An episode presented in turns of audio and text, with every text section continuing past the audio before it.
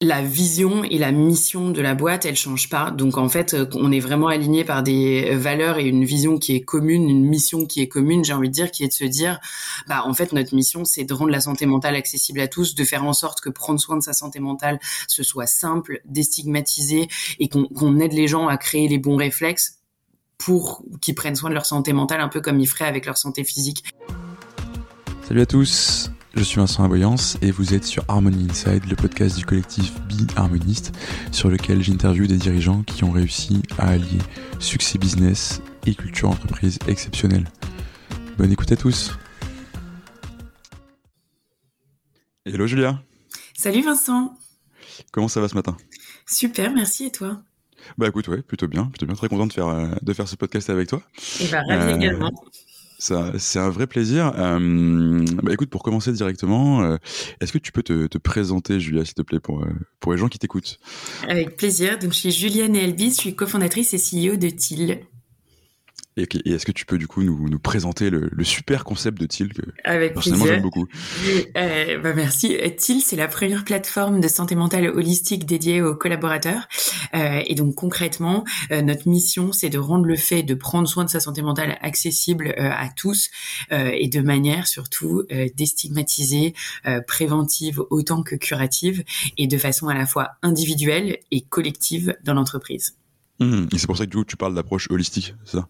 Exactement. L'approche holistique, pour nous, c'est un concept qu'on a un peu réinventé dans le monde de la santé mentale, euh, avec plusieurs piliers, et notamment le côté bah, euh, individuel et collectif. Euh, individuel qui soit personnalisé et collectif qui soit euh, drivé par euh, par la donnée euh, et, et la, la, data, quoi, comme on dit euh, généralement dans le monde des startups, et qui soit à la fois préventif, et c'est hyper hyper important le préventif. J'imagine qu'on va avoir largement le temps de revenir là-dessus. Euh, et le curatif, donc plus le moment euh, où effectivement on a déjà quelque chose qui va pas bien. Hmm. Alors, enfin, effectivement, on va avoir le temps de revenir, euh, de revenir là-dessus en détail, mais avant ça, comment est-ce que l'idée t'est venue de te dire, tiens, je vais entreprendre dans le domaine de la santé mentale? Parce que ça, ça paraît pas être le, le, chemin le plus naturel, tu vois, pour beaucoup de gens, c'est l'affaire des médecins entre guillemets, et, voilà quoi. Oui, tout à fait.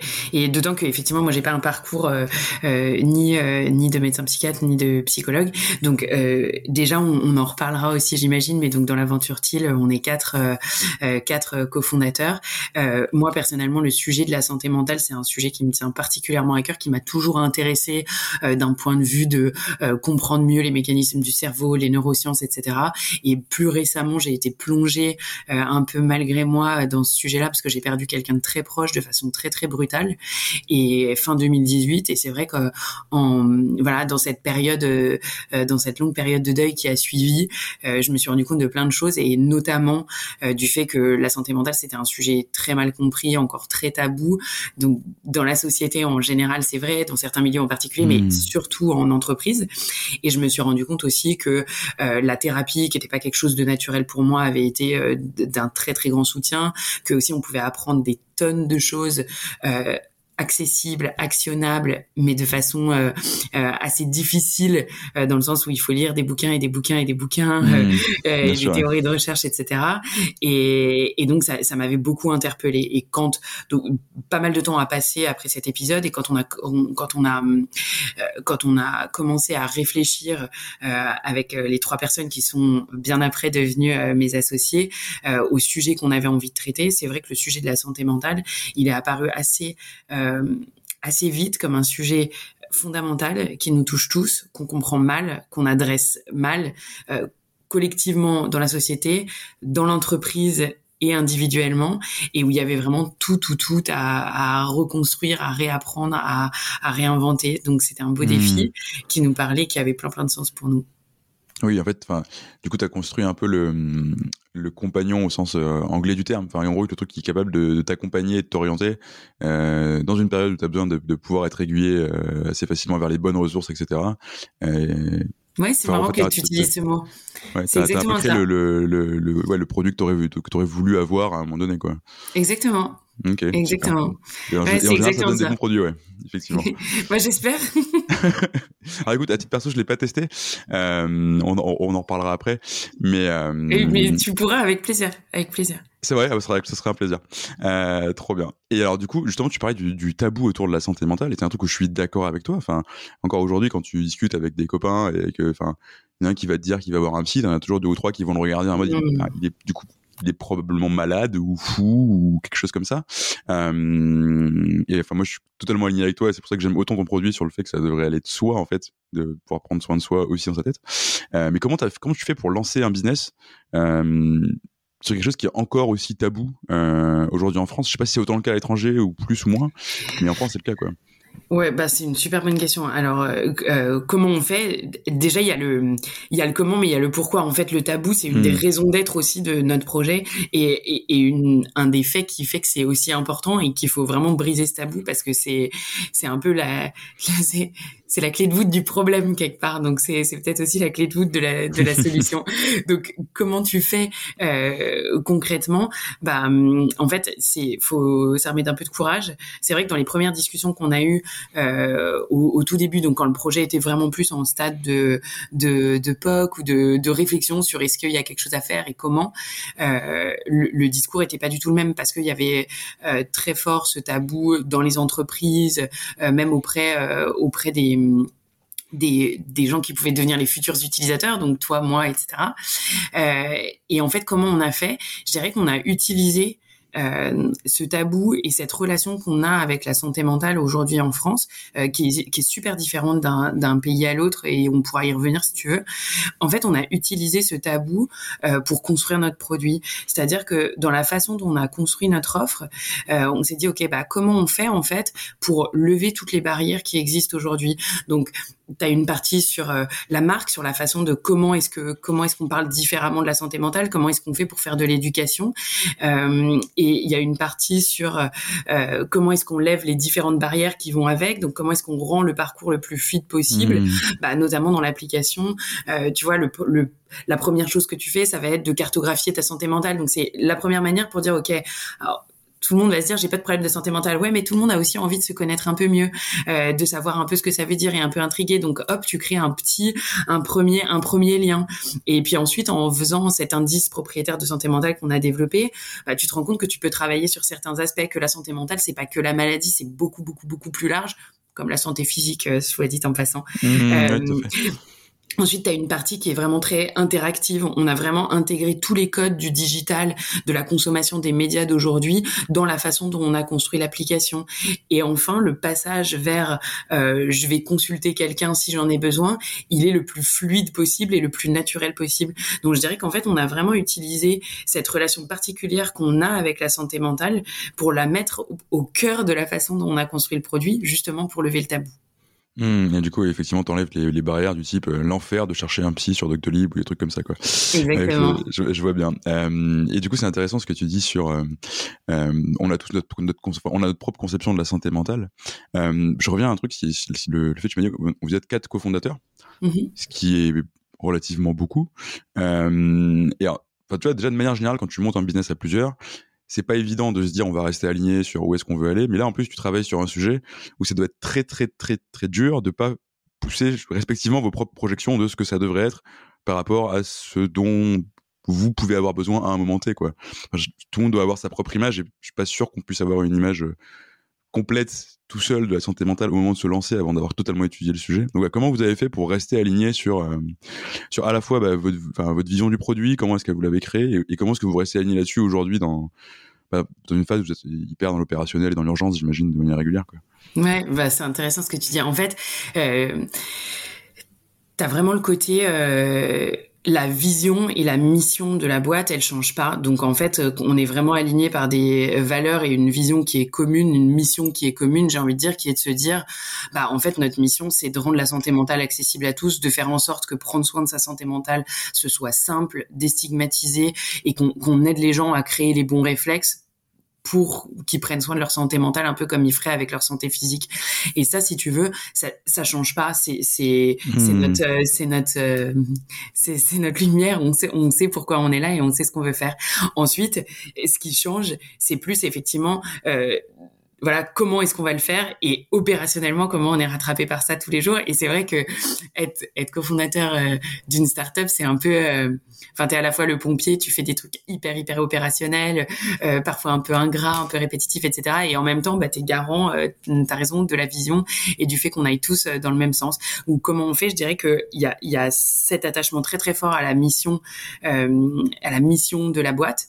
Ensuite on la décline en stratégie. La stratégie on la revoit ensemble euh, voilà régulièrement. Mais surtout, ce qu'on fait, c'est qu'on utilise, euh, on utilise, c'est assez classique, hein, on utilise beaucoup les OKR. Et en fait, ça t'aide pas hmm. mal parce que tu ce que tu, tu changes, tu as ta vision qui s'incarne dans une stratégie, la stratégie, tu peux la revoir. La vision, elle change pas.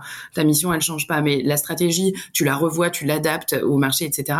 Et ensuite, tu la déclines en OKR, donc euh, Operational Key Results.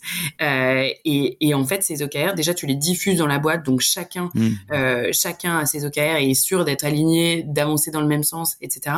En fait, ça donne beaucoup de transparence et ça t'aide aussi, bah, toi en tant que cofondateur euh, et chaque membre de l'équipe, quand tu es pris dans l'opérationnel, dans le jus euh, de la vie courante, des urgences de l'entreprise, de dire ok, est-ce que je travaille bien sur les bons sujets, est-ce que ça contribue à quelque chose qui va dans le bon sens euh, mmh. ou pas? Et c'est vrai que ça, ça nous aide pas mal. Après, entre nous, euh, entre les quatre cofondateurs, on essaye aussi vraiment de garder du temps, euh, de garder du temps pour prendre de la hauteur, pour prendre de la hauteur. on s'extrait un peu du business pour essayer, parce que c'est vrai qu'il y a toujours ce risque d'être un peu happé.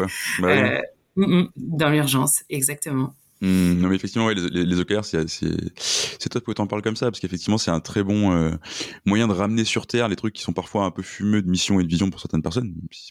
C'est pas du tout le cas tu vois mais ça permet de les, les ancrer dans l'opérationnel et effectivement ça a plein d'autres bénéfices. Enfin t'as pas de silo t'as de la transparence etc donc euh, donc effectivement c'est top. Et alors euh, enfin je me suis posé une autre question quand j'ai découvert du coup le, enfin TIL et tout ce que vous avez fait.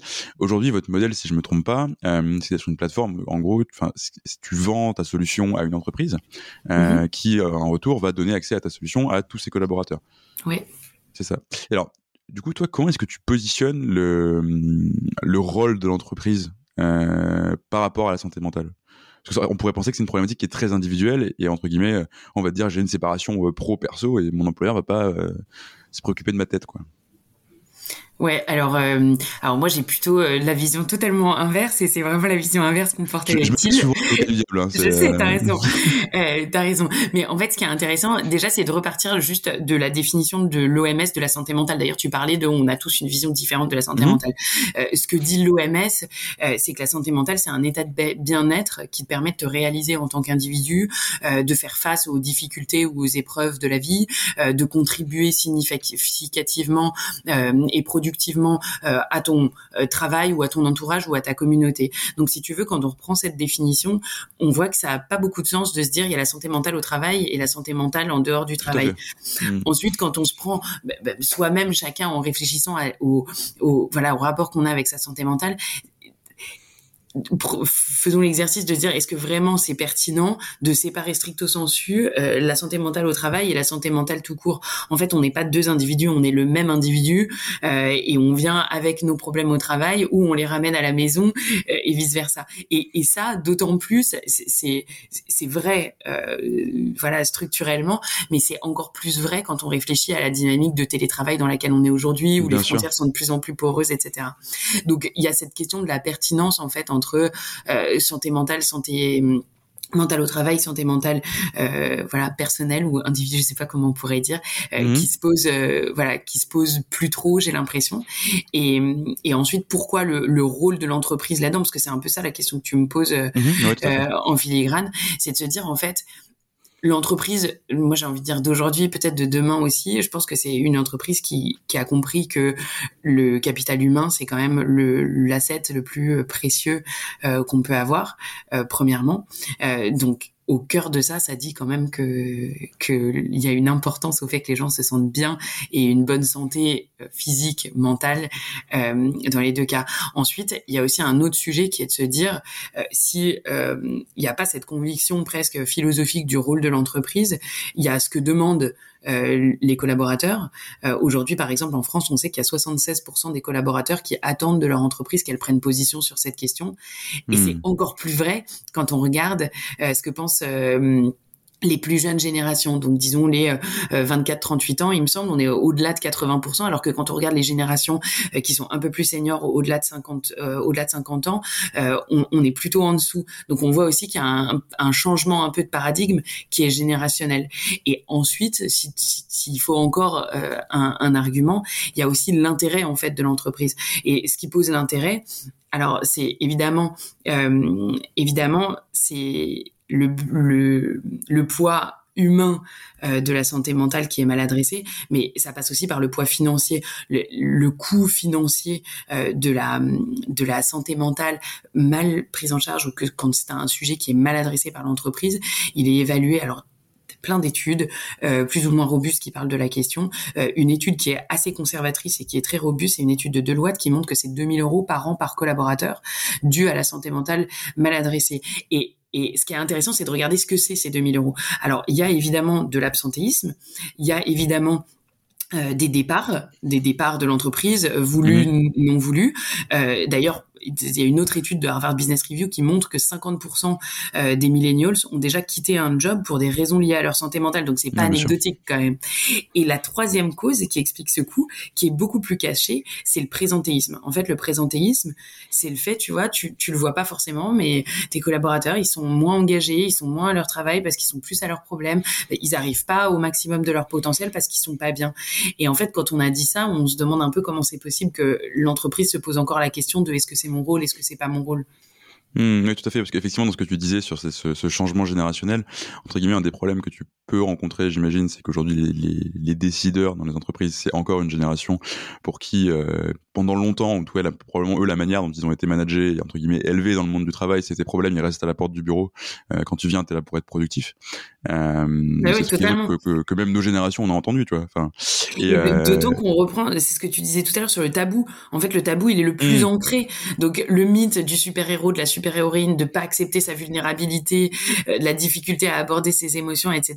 Bah oui, ça, ça se voit très fort. Euh, ça se voit. Mmh. Et d'ailleurs, et, et d'ailleurs, c'est aussi un peu de ça qu'on parle dans notre série documentaire Untold que tu as sûrement regardé, où on donne la parole à des personnalités remarquables, voilà, qui peuvent être des CEO de boîtes, euh, pas que. Tu verras dans les prochains épisodes. Je, je, je mettrai le lien vers Untold dans la, dans, la bio. Et, et c'est aussi de ça qu'on parle. C'est aussi de dire, bah en fait, euh, c'est pas parce que euh, c'est pas parce qu'on a réussi, c'est pas parce qu'on est un leader, c'est pas parce que en fait, ça existe pas le mythe du super héros et assumer mmh. ses vulnérabilités et les adresser, et les surmonter, c'est ça la vraie force en fait. Mmh, tout à fait, et ça fera de toi souvent un bien, un bien meilleur leader par ailleurs euh, à la fin. Euh, et, et, justement, tu vois, c'est intéressant parce qu'on dit tout, enfin, on oppose toujours un peu l'individu et euh, l'entreprise. Mais si tu veux, ma, conception du truc, c'est que l'entreprise, c'est juste la somme des gens qui bossent dedans, quoi. Alors, évidemment, il y, a des gens qui ont plus de pouvoir que, d'autres, à savoir les, dirigeants, les directeurs, tu comme tu veux, et en gros les managers qui vont être un peu plus opérationnels. Et toi, euh, pour toi, c'est quoi le, le, rôle justement de ces personnes qui sont en position d'encadrement, on va dire, euh, par rapport au sujet de la santé mentale de leurs collaborateurs? Bah, euh, déjà, je trouve qu'en tant que leader, il y a un rôle un peu euh, pionnier aussi.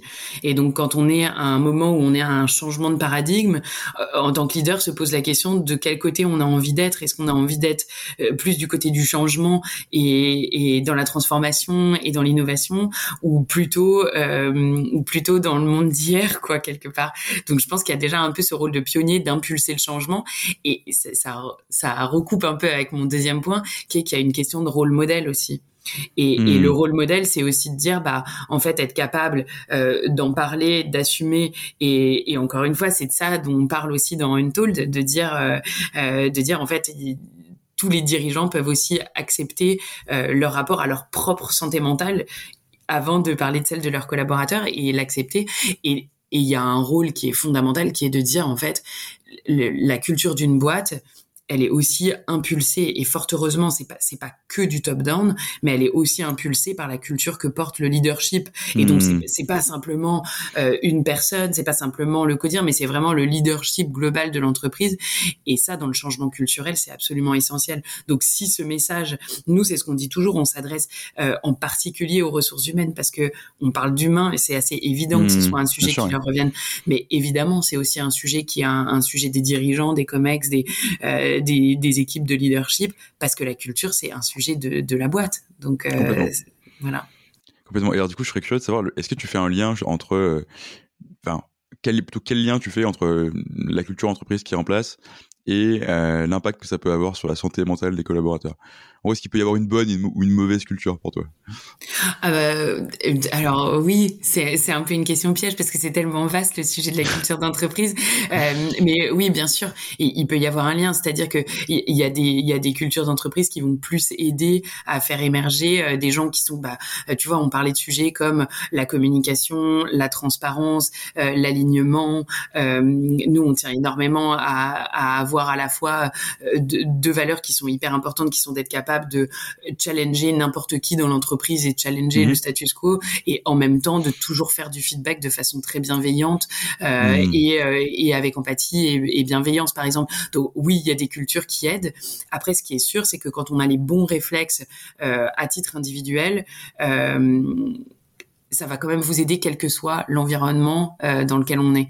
Et c'est ça aussi qui est important. Et une même personne, euh, selon qu'elle a euh, plus ou moins confiance en elle, qu'elle a plus ou moins euh, les bons réflexes, qu'elle est plus ou moins capable, euh, voilà, de faire face, d'être résilient, etc., va pas va pas réagir pareil dans un environnement qui est, même si la culture est pas est pas la plus empathique et bienveillante et propice à mmh. l'épanouissement.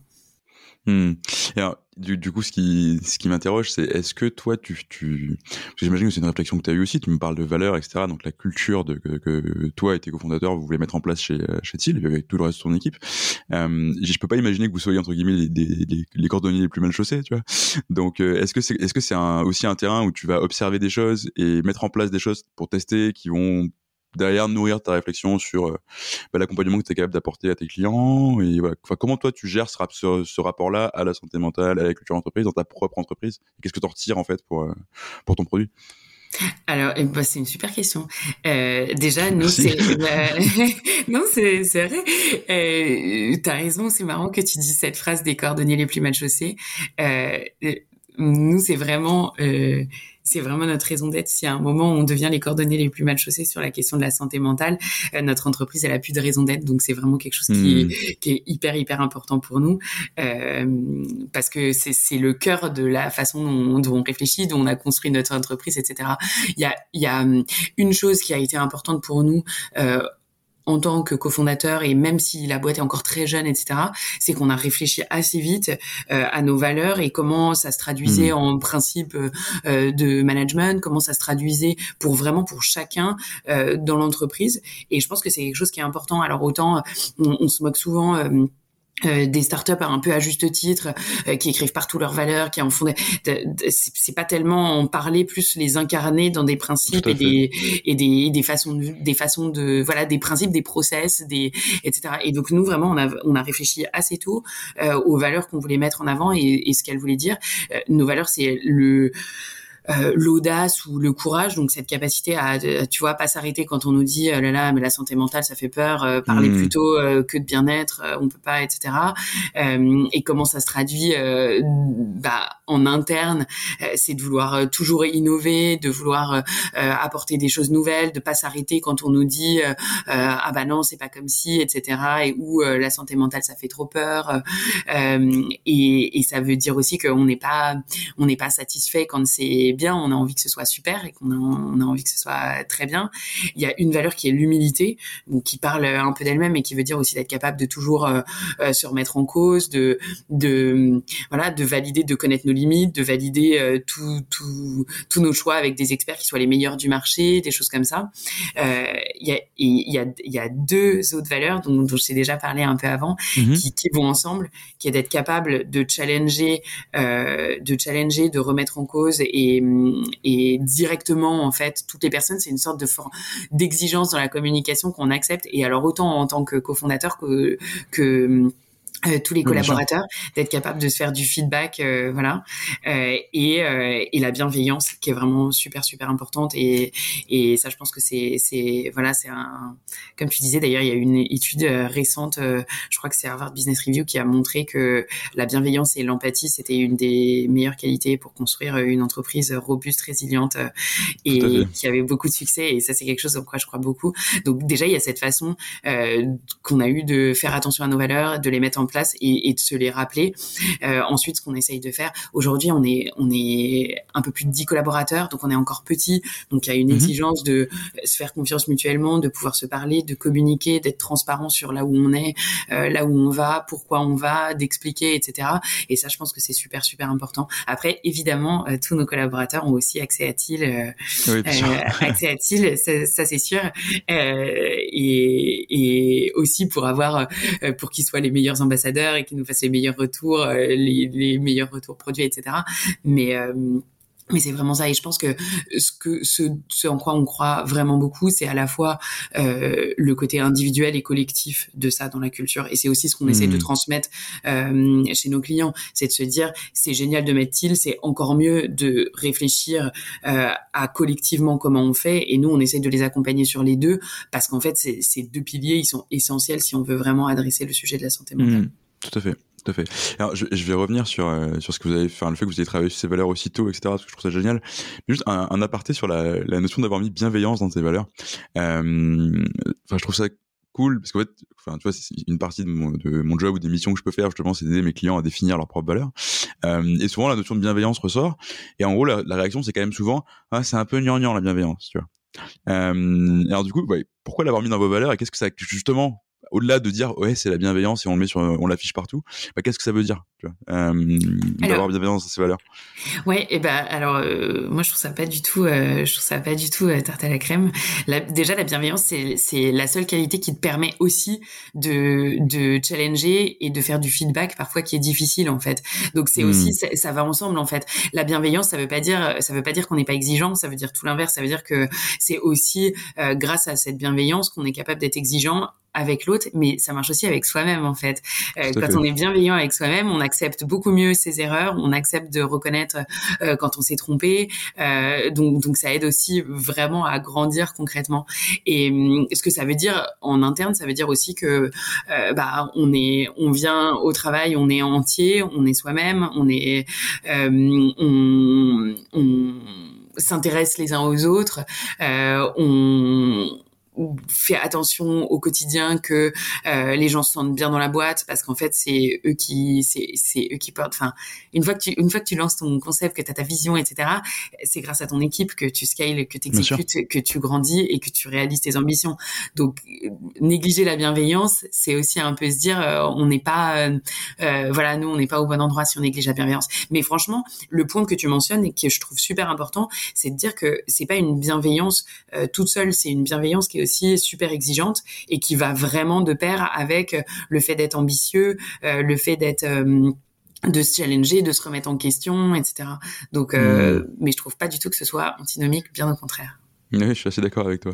Euh, et du coup, justement, pour revenir sur la notion de, de scaler, puisqu'effectivement, tu le dis, c'est grâce à ton équipe que tu vas scaler. Aujourd'hui, vous êtes une dizaine. Euh, là, il y a quelques mois, en mai, je crois, vous avez levé euh, 2 millions d'euros, si je dis pas de bêtises, euh, avec des super investisseurs, enfin, Kima Isaï, euh, je crois qu'il j'ai cru voir qu'il y avait Thibault Lézard qui avait mis un, mmh, ouais, à fait. mis un, un, billet aussi, Thibault Lézard, donc Defenders, donc, donc des, des, très beaux noms qui ont, qui ont investi dans, dans TIL. alors, ça, en gros, ça va forcément marquer une étape de ton développement, euh, avec une croissance qui va entre guillemets s'accélérer.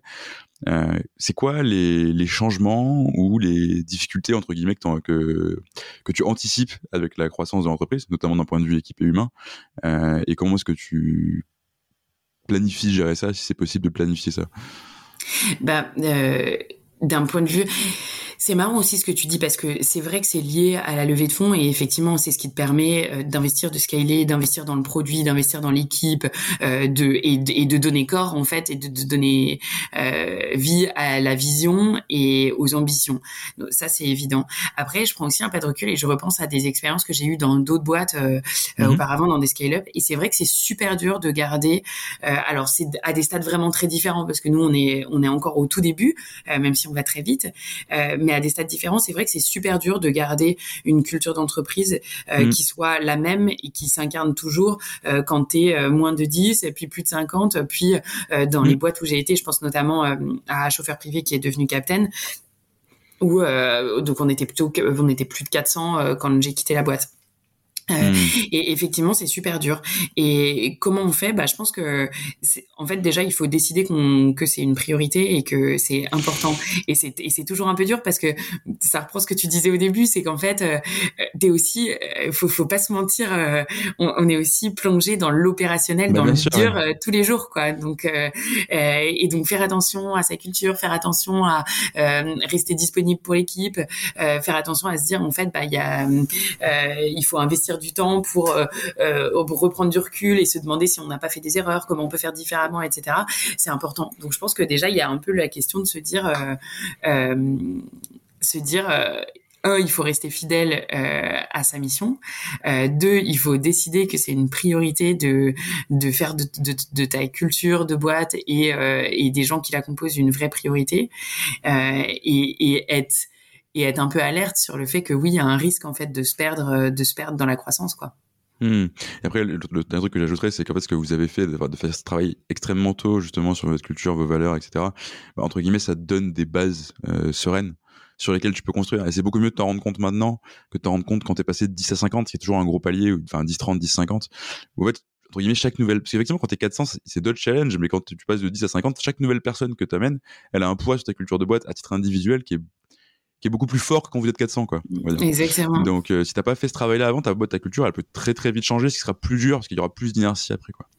Euh, mais donc ouais, il faut complètement. Et, et, et, que euh, tu mentionnes un point qui est super important, qui est le recrutement. Euh, et c'est vrai aussi que on, on, met et on continuera à mettre beaucoup beaucoup d'efforts euh, sur le recrutement. Par exemple, euh, pour chaque personne qui est recrutée dans l'entreprise, déjà le process est assez long et assez exigeant on rencontre tous les quatre tout le temps euh, tous les hmm. tous les candidats.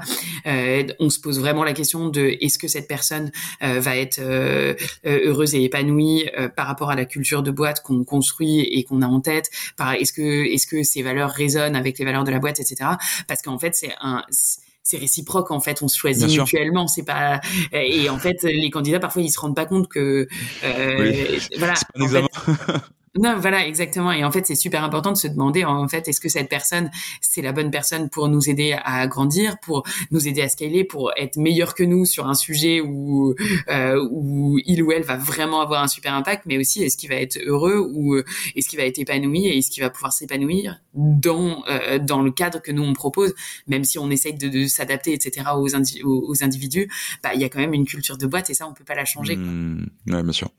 Tout à fait. Et, alors, et justement, si, enfin, un truc qui, qui m'intéresse, c'est tu dis, euh, on, aujourd'hui, on est tous les quatre, on voit encore les, tous les candidats, etc. Euh, on va parler juste après de tes ambitions pour euh, pour TIL, mais à un moment donné, ça, ça va plus être possible. Euh, enfin, j'imagine, tu vois. Mais si le jour où vous recrutez 1000 personnes par an, je te le souhaite, tu vois, comme ce que comme ce qu'est en train de faire Mano Mano cette année, par exemple. bah, aujourd'hui, je pense que Philippe de Chanville, il voit pas tous les candidats en entretien. Oui, on changera, on changera peut-être, on changera peut-être, mais pas tout de suite. Mais là, mais justement, mais derrière, ça, ça pose la question. en fait, de, de, ton rôle toi en tant que CEO. Euh, comment tu le vois aujourd'hui? Pour toi aujourd'hui, c'est quoi être CEO de TIL et comment est-ce que tu le tu penses que ça va évoluer dans les, euh, les prochains mois ou années euh? Mmh. ah ben, Alors déjà, je pense qu'effectivement, ça évolue, euh, ça, ça, ça, ça, évoluera beaucoup parce qu'aujourd'hui, comme je te disais, il y a encore beaucoup d'opérationnels et de vision, etc. il y a une chose qui est super importante chez nous, c'est que on a décidé de notre gouvernance et c'est un, un point fort de notre gouvernance de prendre les décisions à quatre. Donc on a on a écrit une gouvernance un peu comme nos valeurs assez mmh voilà assez tôt dans, dans notre euh, histoire de boîte euh, pour prendre les décisions. Donc un il y a un quelques valeurs qui nous animent dans la façon dont on travaille tous les quatre, qui sont euh, la confiance, l'ownership et, euh, et prendre des décisions vite et le plus souvent collégialement. Donc, euh, euh donc ça, ça pour nous c'est super important. Après, en tant que CEO, je pense qu'il y a un rôle de euh, bah, d'incarner la vision et la mission de la boîte et ça, ça change mhm. pas. et, mais et ce qui change avec le temps, c'est plutôt que bah, ta partie d'opérationnel, elle diminue et aujourd'hui à 10 dans l'entreprise, voilà, on est encore, on suit je suis absolument euh, tout. Euh, mmh, euh, voilà, c'est surtout ça qui va changer, je pense. Mmh, encore des, des, beaux défis, des beaux challenges. Quoi. Et, et, du coup, si on revient sur, sur le développement de Thiel en lui-même, tu vois, comment est-ce que tu as réussi à convaincre tes, tes, investisseurs, je te demande pas le pitch deck, mais de la, de la scalabilité de, de, de Thiel sur un marché qui, d'une part, est quand même très nouveau en France. Enfin, quand tu tapes Citech, pas beaucoup qui sortent à côté de Thiel. Et, euh, et au-delà de ça, justement, est-ce que tu vas aller à un, moment donné à chercher cette croissance ailleurs aussi, à l'international, avec du coup ces conceptions totalement différentes dont on pouvait parler au début. Mmh. Euh, et bah comment convaincre? Je dirais qu'il y a plusieurs choses. Euh, il y a euh, l'équipe des cofondateurs Mmh euh, qui était importante, où on est très très complémentaires et, et euh, on se connaît très bien. Euh, deuxièmement, il y a la, il y a le, le momentum de marché un peu. Comme tu dis, en fait, c'était un marché où les, en fait, quand tout le monde est convaincu qu'il est temps d'y aller, il est déjà trop tard. Donc en fait, là, on est, c'était aussi un bon moment de marché où il y avait des bons premiers signes qui montrent que c'est le moment d'y aller, mais il n'est pas encore trop tard. Et une fois que tout le monde est convaincu que c'est le bon moment, bah, il est, c'est plus le bon moment. Euh, donc il y a ça. Et ensuite c'était vraiment euh, la, la vision produit en fait. Et la vision qu'on apporte vraiment quelque chose de nouveau dans la façon dont on, aborde ce sujet, euh, dans la façon dont on, on a on avait commencé à l'époque et où on a plus exécuté, je dirais maintenant, euh, notre produit. Et, et, dans cette vision de dire en fait euh, il y a une place sur le marché pour un acteur qui est vraiment capable euh, de déstigmatiser, de, de, créer du contenu, de créer une machine de, de création de contenu euh, et de mettre l'expérience utilisateur au cœur euh, de, de la démarche pour créer des nouveaux réflexes liés à sa santé mentale. Et hmm. donc ça, c'était très important. Et après, la capacité à scaler, bah, c'est vrai que euh, ça vient aussi de, de l'équipe et de la façon dont on présentait euh, notre, euh, notre vision. Et ça rejoint un peu ce que tu dis sur euh, les next steps. Et oui, évidemment, de l'international, voilà, la, la, croissance et l'international sans, sans se perdre et sans perdre, sans perdre de hmm. valeur. Quoi. Bien sûr. Et, du coup, pour, finir sur le sujet de l'international, tu disais au début de, notre discussion que justement c'était quand il y avait des conceptions très différentes euh, selon les pays euh, en termes de santé mentale et du tabou qui peut y être associé.